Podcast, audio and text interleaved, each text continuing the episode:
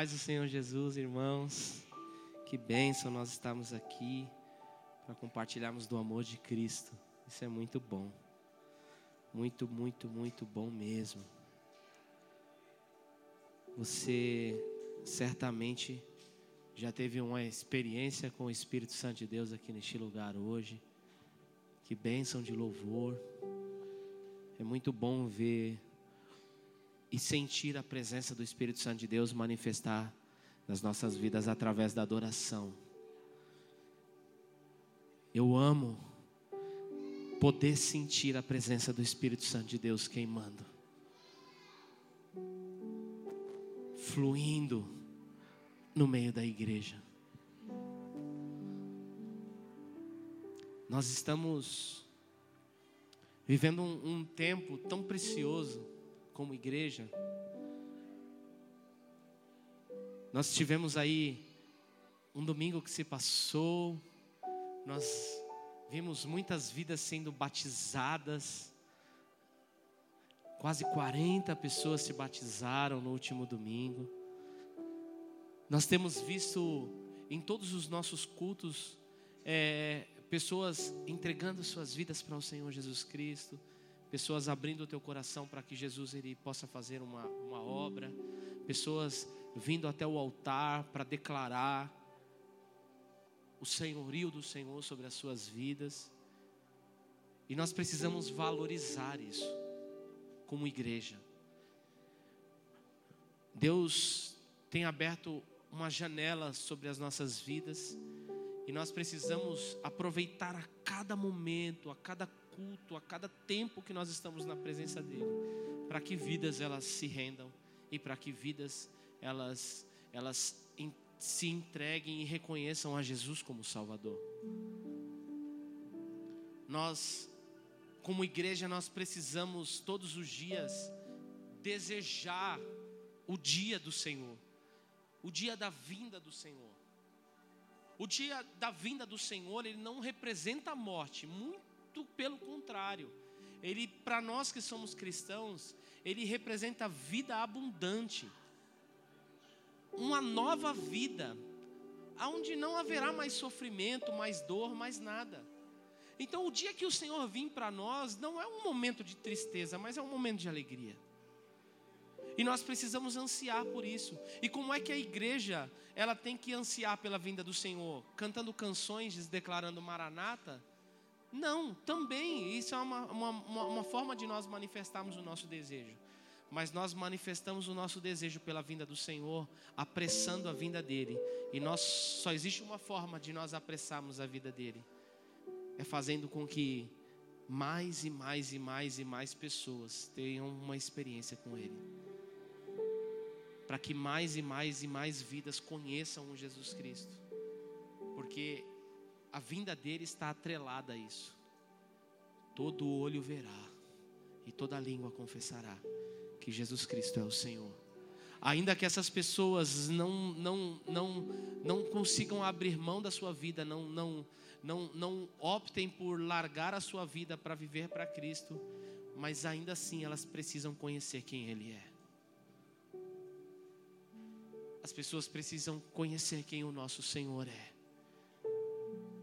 Se nós desejamos, se nós ansiamos para que Ele venha, nós precisamos apressar isso e nós precisamos manifestar a glória de Deus para o maior número de pessoas que nós pudermos. Às vezes a gente pensa que o Brasil, por ser um país de, de, de, de, um país de portas abertas, onde não, não o evangelho ele é, ele é incentivado e ele é pregado e ele, é, ele não é reprimido é, de formas legais, onde nós temos a liberdade de manifestar a glória de Deus em um culto e nós somos muito mais do que isso, nós somos amparados e protegidos pela lei para nós estarmos aqui reunidos e, e proclamando a nossa fé em Cristo Jesus. Mas existem muitos países aí fora que não têm esse privilégio. Mas ainda que nós tenhamos esse privilégio, ainda que nós possamos ser privilegiados por isso, existem muitas pessoas que estão muito perto de nós que não sabem e que não conhecem verdadeiramente quem o nosso Senhor é.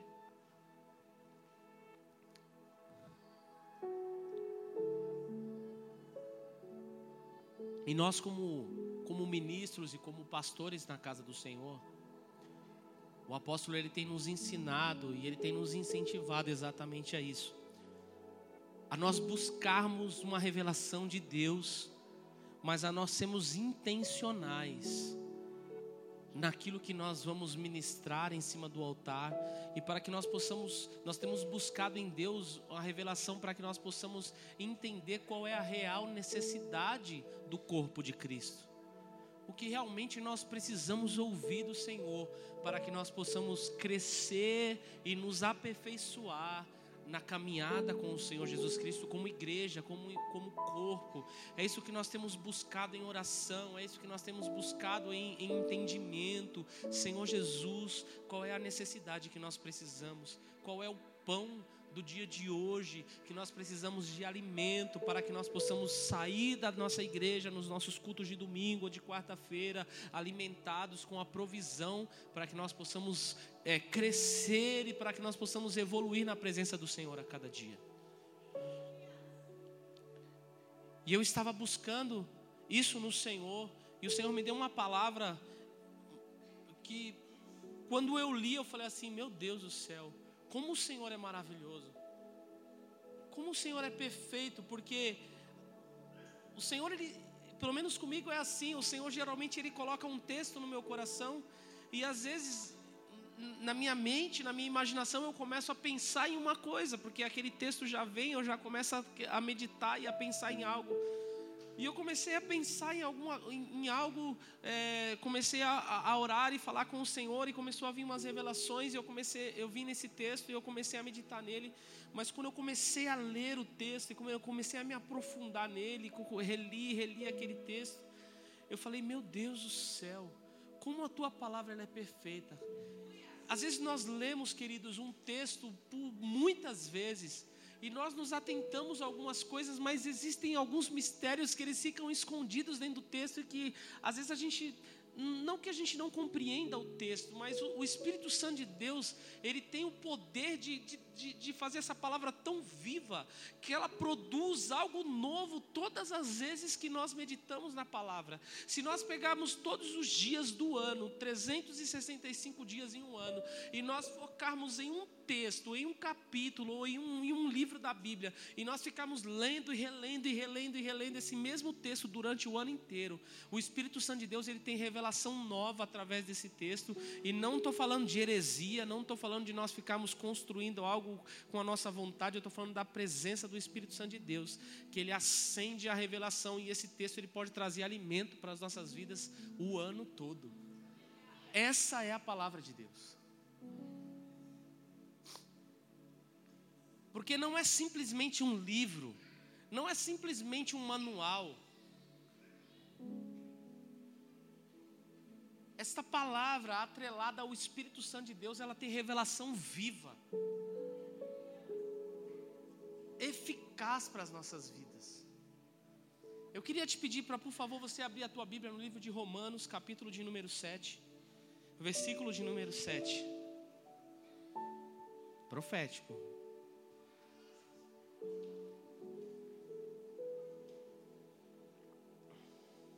sete, sete.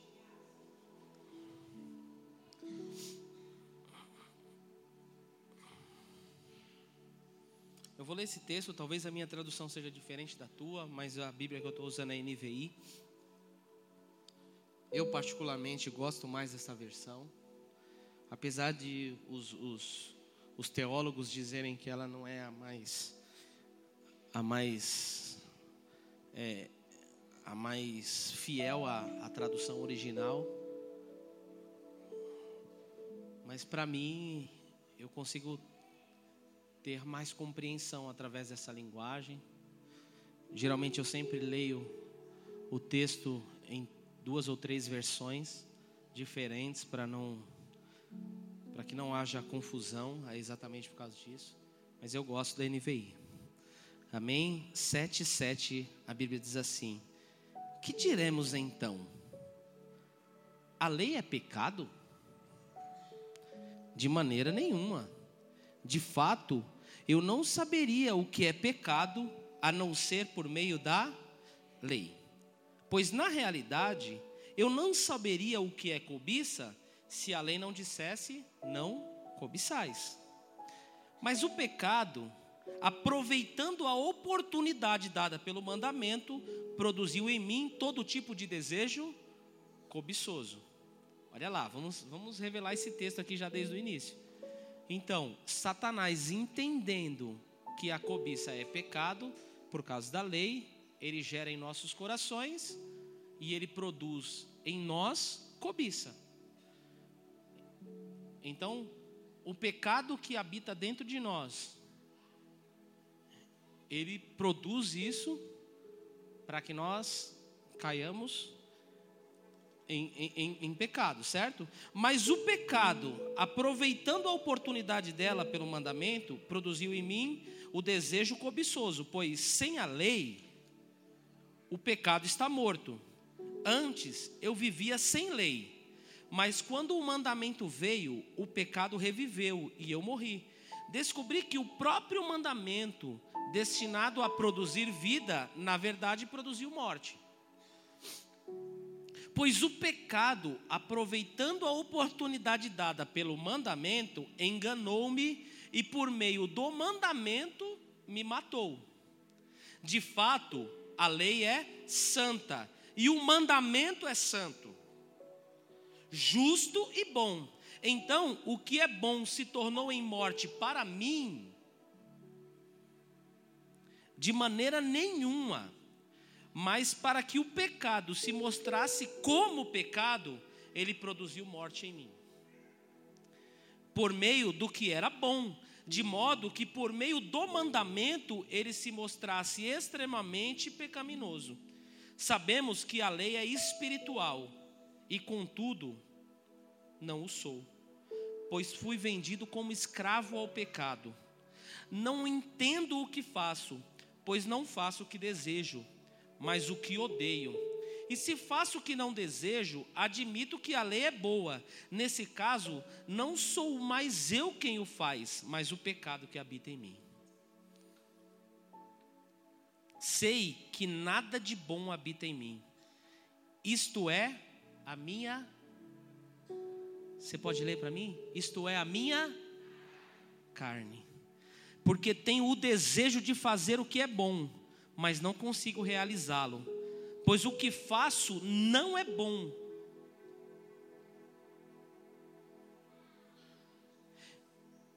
Pois o que. Eita, me perdi aqui.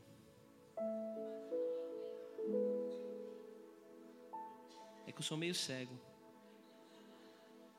Pois nesse caso não sou mais eu quem faz, mas o pecado que habita em mim. Sei que nada é bom que habita em mim, isto é a minha carne, porque eu tenho o desejo de fazer o que é bom, mas não consigo realizá-lo, pois o que faço não é o bem, e o que desejo, mas o mal que não quero fazer, esse eu continuo fazendo. Ora, se faço o que não quero, já não sou eu quem faz, mas o pecado que habita em mim. Assim encontro essa lei que atua em mim. Quando quero fazer o bem, o mal está junto de mim, no íntimo do meu ser. Tenho prazer na lei de Deus, mas vejo outra vez atuando nos membros do meu corpo, guerreando contra a lei da minha mente, tornando-me prisioneiro da lei do pecado que atua nos meus membros. Miserável homem que sou. Quem me libertará do corpo sujeito a essa morte? Graças a Deus por Jesus Cristo, nosso Senhor. De modo que, com a mente, eu próprio sou escravo da lei de Deus, mas com a carne, escravo da lei do pecado.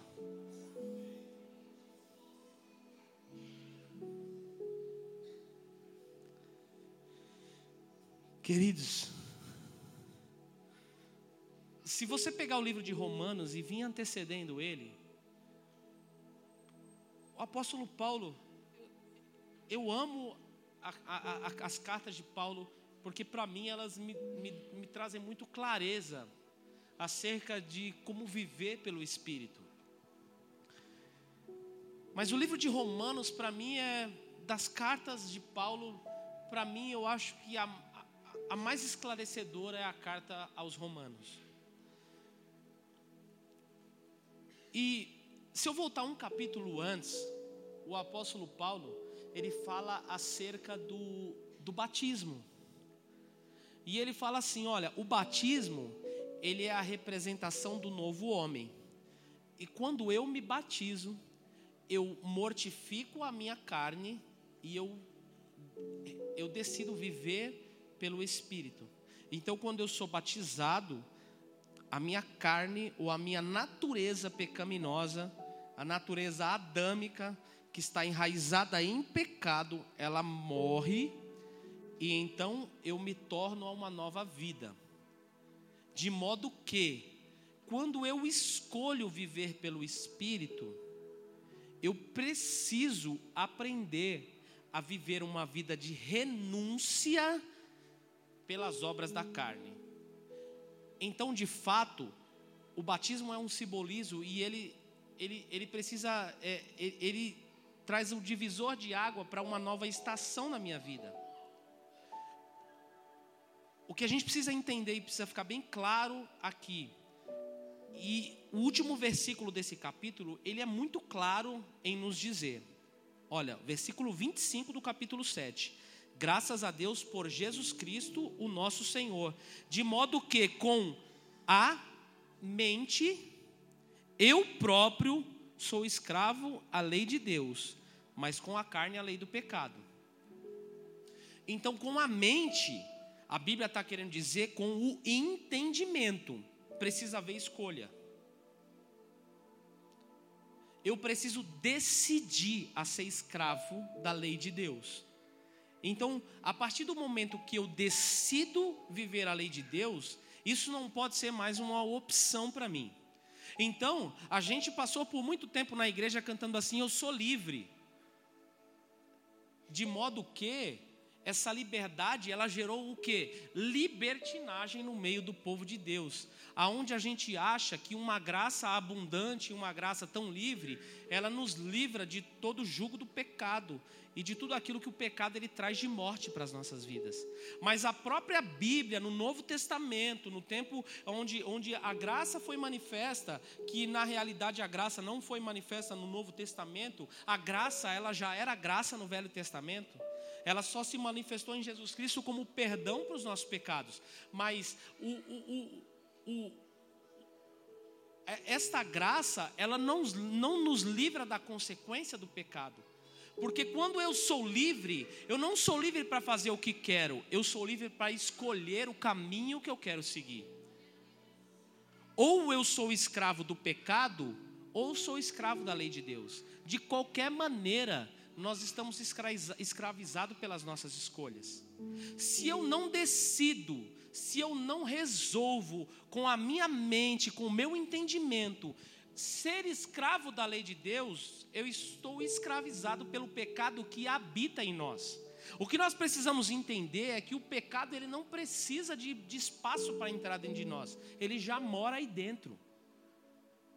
Quando, quando, quando Adão pecou, nós fomos destituídos da glória. O pecado ele, ele virou parte de nós. Você já nasce o pecado já te remoendo todos os dias e, e conforme nós vamos crescendo ele vai aumentando. Então, a gente não precisa fazer força nenhuma para pecar. Se a gente ligar o piloto automático e viver a nossa vida, a gente está pecando involuntariamente. Ele vai acontecendo e a gente não precisa se esforçar em nada. Você não precisa fazer nenhum tipo de sacrifício para pecar. O pecado está dentro de você. Ele começa a queimar dentro de você e ele vai se proliferando de várias formas. Então, se você quer viver uma vida de pecado, se você quer viver uma vida tranquila, sem sacrifício, sem esforço, é só você ser escravo do pecado. O próprio pecado vai nos conduzir, ele vai nos levar. O pecado vai trazer alegria, o pecado vai trazer tristeza. O pecado vai te dar momentos bons, prazerosos, né? não bons, mas prazerosos. E ao mesmo tempo ele vai te trazer desgraças. Mas beleza, o ser humano natural, comum, adâmico, não redimido, ele leva uma vida baseada e conduzida pela nossa carne, pela nossa natureza que é pecaminosa. Então, queridos, esse papinho de que eu nasci assim, eu sou assim, eu, está dentro de mim, não fui eu que escolhi, tudo bem, não deixa de ser pecado. É a minha natureza, não fui eu que escolhi, é assim mesmo. A gente não precisa escolher pecar, o pecado já está dentro de nós.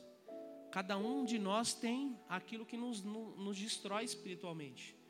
Eu tenho o meu pecado que habita dentro de mim, você tem o teu, cada um tem o seu e cada um que cuide do seu. Mas o fato disso está dentro de nós, está na nossa natureza, no nosso sentimento, de, da gente, isso não nos redime e não nos torna é, é, é, é inocentes diante da lei de Deus. Então, ser escravo da lei de Deus precisa ter esforço mental. Isso precisa ser produzido e alimentado todos os dias.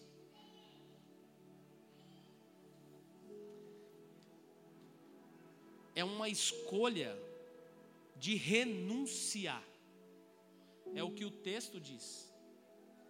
Então, o texto, o apóstolo, ele fala assim: olha, se nós morremos para o pecado, para a nossa carne, e resolvemos nascer de novo para Cristo, nós precisamos mortificar nossas carnes todos os dias para viver uma vida pelo Espírito. E aí é que o negócio se estreita. Porque a gente pensa que a gente só precisa fazer uma escolha eu vou aceitar Jesus Cristo e eu vou me batizar. E Jesus Cristo vai conduzir a minha vida de glória em glória. Não. É só o primeiro passo. Se você está aqui hoje, se batizou domingo, ei meu irmão, tem um desafio grande para você. Você vai ter que lutar contra a tua carne veementemente todos os dias.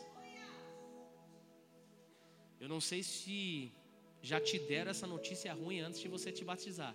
E talvez, se alguém tivesse dado, talvez muita gente aqui não ia querer se batizar. Mas o batismo, ele nos gera uma responsabilidade. Porque viver por Cristo não é viver uma vida tranquila, cheia de, de emoções e de, de bênçãos. É viver uma vida de renúncia todos os dias. É uma busca incessante pelo Espírito Santo de Deus que nos conduz para um caminho de bênção e de vitória. E existe um paradoxo entre a lei e a graça, né? Porque existem alguém que se apoiam em um texto que diz assim que a lei nos trouxe morte e a graça nos trouxe vida. Mas o apóstolo Paulo ele nos traz uma, uma, uma, uma, explicação muito clara a respeito do que Jesus estava dizendo a respeito da lei trazer morte. Não é que a lei trazia morte porque a lei era ruim, porque a lei sempre foi santa. Mas a lei que veio de Deus, que é santa, que é direcionamento para as nossas vidas, gerou parâmetro no mundo espiritual acerca das nossas atitudes. E Satanás, astuto e esperto, sabendo disso, ele usou da lei que é santa para trazer acusação e morte para as nossas vidas. Legalidade de morte. Então, o pecado que se manifestava em nós gerava legalidade, gera legalidade no mundo espiritual para que haja destruição para as nossas vidas. E quando nós nos escravizamos à carne e ao pecado, nós estamos sujeitos às obras do inferno e nós estamos sujeitos às ações do inimigo para com as nossas vidas. Nós abrimos uma porteira para que o diabo entre nas nossas vidas e gere uma destruição. É mais ou menos isso. Então, quando nós estamos vivendo uma vida pelo Espírito, a lei nos traz justificação, porque quando nós resolvemos viver os planos de Deus, nós vivemos a lei. Mas não mais agora por imposição, mas por escolha e pela ajuda de quem? Do Espírito Santo.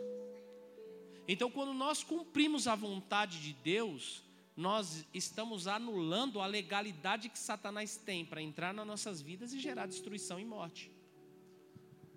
Então, esse desafio, ele é um desafio diário.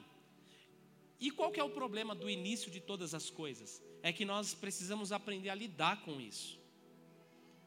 Nós precisamos entender que o pecado, ele gera, ele gera rotina. O pecado, ele gera hábitos pecaminosos em nós. E quando nós criamos hábitos de fazer uma coisa, nós, no, nosso organismo e nossa, nossa natureza, ela, ela torna aquilo como uma rotina. Então, quem aqui faz academia? Quem aqui faz academia? Levanta bem alto assim para eu ver. Agora, quem aqui faz academia porque gosta de fazer? Metade baixou a mão, certo? Os que não gostam, fazem por quê? Alguém pode falar para mim? Por quê? Por causa da saúde, certo? Então você entende que você precisa fazer exercício físico por causa da tua saúde. Aí você vai todos os dias na academia, né? Mas assim, depois que você cria essa rotina e você vai fazendo, esse, você cria um hábito, isso até te gera prazer. Ou te gera satisfação. Por quê? Porque você criou uma rotina, um hábito de fazer academia e aquilo já está incluído no, seu dia a dia. No começo, você precisa fazer muito esforço para ir na academia. Depois que você criou um hábito, você já não precisa fazer mais tanto esforço assim. E o pecado, ele também é assim. Quando nós decidimos renunciar ao pecado, e quando nós resolvemos viver uma vida pelo Espírito Santo de Deus, o problema é que o pecado nas nossas vidas, muitas das vezes, ele é um hábito. É igual fumar, é um vício. Então eu fumo. O pecado, ele não é só um hábito, ele é um vício, é, é algo que está enraizado dentro de mim. Quem aqui já fumava e parou de fumar? No começo é muito difícil, né? Para alguns, muito mais ainda. Para outros, não. Talvez tem gente que já tenha. Mas para algumas pessoas, muito difícil. Eu conheço pessoas que tentam, tentam e tentam e lutam muito contra isso, mas não conseguem. Por quê? Porque é um pecado que está enraizado dentro de você. Para você largar dele, você vai ter que fazer muita força, muito esforço. Só que quem aqui fumava, e hoje em dia tem até nojo de olhar para cigarro. Eu, particularmente, tenho, eu detesto o cheiro de cigarro. Pior do que o cheiro do cigarro é o cheiro de quem fuma. Porque a pessoa que fuma tem cheiro de cinzeiro. É verdade. A minha mãe fuma e eu falo, mãe, está com cheiro de cinzeiro. Porque a, o cheiro fica na roupa, na, na, no cabelo, no, na, na, corrente sanguínea, a pessoa soa e cheira nicotina. E o que, que acontece? É, a mesma pessoa que cheirava cinzeiro, hoje em dia, só de chegar perto de uma pessoa que fuma, já sente nojo. Então, quer dizer, por quê? Porque esse hábito já saiu de dentro dela. Então, lutar contra aquele pecado não começa a ser mais um sacrifício. É até fácil, porque, meu, não quero nem chegar perto desse negócio. O pecado é assim. Quando nós decidimos abandonar uma vida de pecado, nós temos que fazer uma luta ferrenha contra ele. Se nós não fizermos muito, mas muito, mas muito, muito, muito esforço, com entendimento, com a mente de Cristo, com a ajuda do Espírito Santo de Deus, da igreja, dos irmãos em Cristo Jesus, nós dificilmente vamos conseguir lutar contra o pecado. É por isso que nós somos igreja. É por isso que nós estamos reunidos aqui, como família de Cristo. Não é só para a gente dar oi, é, comer um lanche na cantina, se cumprimentar aqui e dizer que se ama, não. É para um ajudar o outro a lutar contra o pecado é para que um gere vida no outro, crescimento, conselho, união, unidade, amor. E isso nos torna mais fortes, por quê? Porque nos facilita a lutar contra uma vida de pecado, um intercedendo pelo outro, orando pelo outro, ajudando o outro. É isso, é isso para isso que Jesus instituiu a igreja. Então, o pecado que está enraizado dentro de nós, que se tornou, se tornou parte do nosso corpo, que se tornou parte de nós, ele precisa ser combatido com muito entendimento, com muita compreensão da palavra de Deus, com muito esforço, para quê? Para que nós sejamos aperfeiçoados pela graça de Deus. Então, a lei que é santa, ela se torna morte não porque a lei é ruim, mas porque nós somos ruins. Isso está enraizado dentro de nós. E é por isso que eu te falo, meu irmão. Não deixe Satanás destruir a tua vida com o entendimento de que pelo fato de que você tenha nascido assim, você tem que permanecer assim por toda a tua vida. Porque a cada dia, a cada minuto, a cada segundo, a sociedade que é direcionada pelo Satanás, o mundo que jaz do maligno, as redes sociais que são usadas pelo maligno, as mídias e televisões que são conduzidas pelo diabo, elas vão querer colocar na tua mente, vão querer enraizar dentro de você, querer gerar um entendimento de você que o pecado ele faz parte de você e que isso é bom, e que na realidade o pecado não é pecado, porque se ele nasceu em você não é pecado. Se você sente vontade de fazer isso, faça. Faz o que você sente vontade, você é livre. Na verdade, você nunca vai ser livre. Quando você quer ser livre, você nada mais está se afundando numa vida de morte e sendo escravo do pecado. O pecado não vai deixar de ser pecado porque ele nasceu dentro de você, ou porque você gosta de fazer ele, ou porque você sente prazer e que para você é difícil largar o pecado. O pecado continua sendo morte para as nossas vidas e continua trazendo condenação para a minha e para a tua vida. Eu tenho duas coisas para dizer essenciais essa noite. Primeiro é para você que aceitou Jesus nesses últimos dias, que é um novo na fé, que se batizou. Não deixe Satanás te enganar dizendo que você não é capaz, que você não vai conseguir. É só uma tarefa difícil. Mas existe um, o Espírito Santo de Deus. Se você buscar Ele com toda a tua força, com todo o teu coração, Ele vai te ajudar, Ele vai te ensinar a se livrar do pecado, a largar os seus vícios, os seus conceitos, e vai colocar em você o entendimento do certo e do errado, daquilo que é bom e daquilo que é ruim.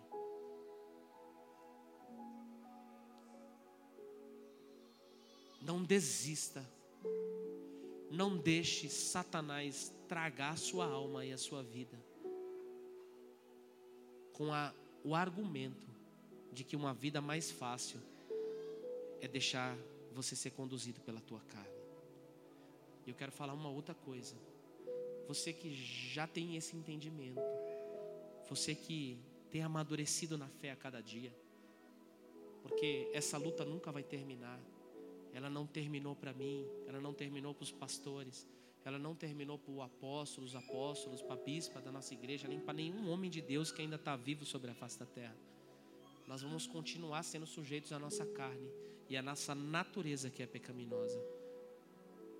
Mas nós que já somos mais maduros, com mais entendimento, nós precisamos, juntos e unidos, ajudar uns aos outros, porque juntos nós somos mais fortes. Então, meu irmão e minha irmã, Deus ele nos traz um esclarecimento hoje, não para te desanimar, não para fazer você desfalecer, mas para encorajar, para encorajar a igreja do Senhor, a igreja santa do Senhor, a minha e a tua vida, a nós perseverarmos ainda mais na luta contra o pecado. Tenha esse entendimento. O pecado já está dentro de você. Ele já habita dentro de você. Ele já está enraizado na tua natureza e na tua carne. E se você quer viver uma vida por Cristo Jesus, só existe uma ferramenta que pode ser eficaz para mim e para você. O próprio Senhor Jesus ele disse assim: Olha, eu vou para o Pai, mas eu não vos deixarei órfãos, mas eu vos deixarei um consolador que trará a você o discernimento do certo e do errado, do que é bom e do que é ruim. E esse se chama o nosso amigo Espírito Santo. O Espírito Santo não foi derramado sobre a igreja somente para nós termos minutos de prazer aqui na hora da adoração e na hora do culto.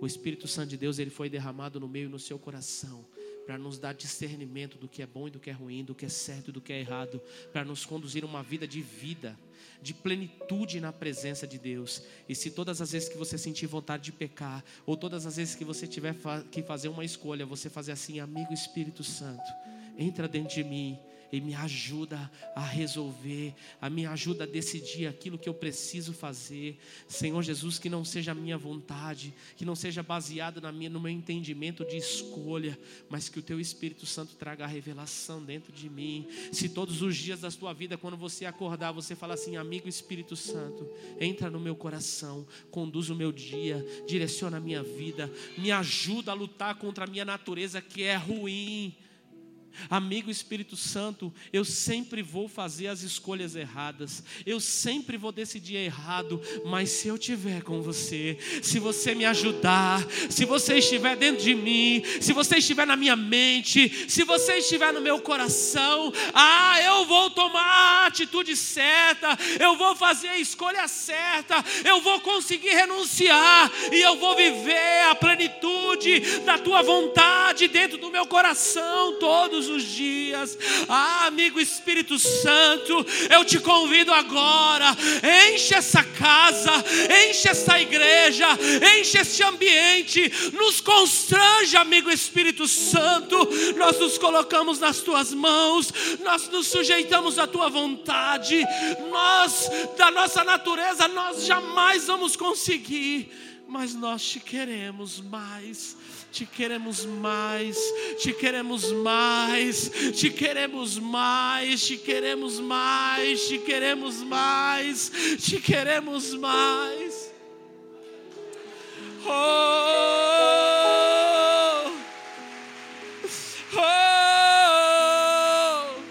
te amo, te amo, Espírito, te amo, amo tua presença. Eu amo tua presença, Jesus. Eu te amo. Eu decidi viver para ti. Eu escolhi viver por ti. Me ensina a te amar a cada dia. Me ensina viver por ti a cada dia. Eu te convido, amigo Espírito, vem enche-me. Será que você pode deixar o amigo Espírito Santo encher o teu coração neste momento? Será que você pode deixar o amigo Espírito Santo encher a tua alma, preencher esse vazio que está dentro de você? Abre o teu coração neste momento. Será que você pode fechar os teus olhos agora para que o amigo Espírito Santo ele entre dentro de você? Aleluia, aleluia, aleluia, aleluia, aleluia aleluia, amigo Espírito.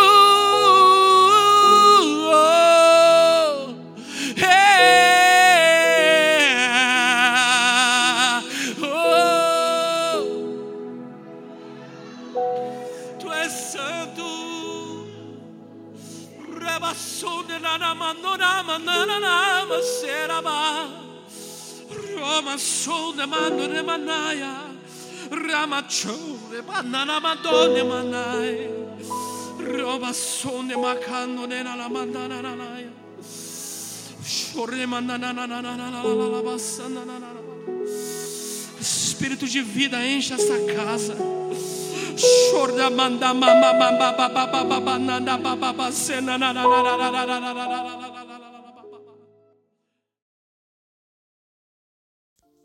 Olá, muito obrigado por ter nos acompanhado até aqui. Siga o nosso perfil aqui no Spotify caso você ainda não nos siga. Ative as notificações também para não perder nenhum dos nossos podcasts. Aproveite e compartilhe esse episódio com alguém. Nos ajude a edificar a vida de cada vez mais pessoas. Deus abençoe a sua vida.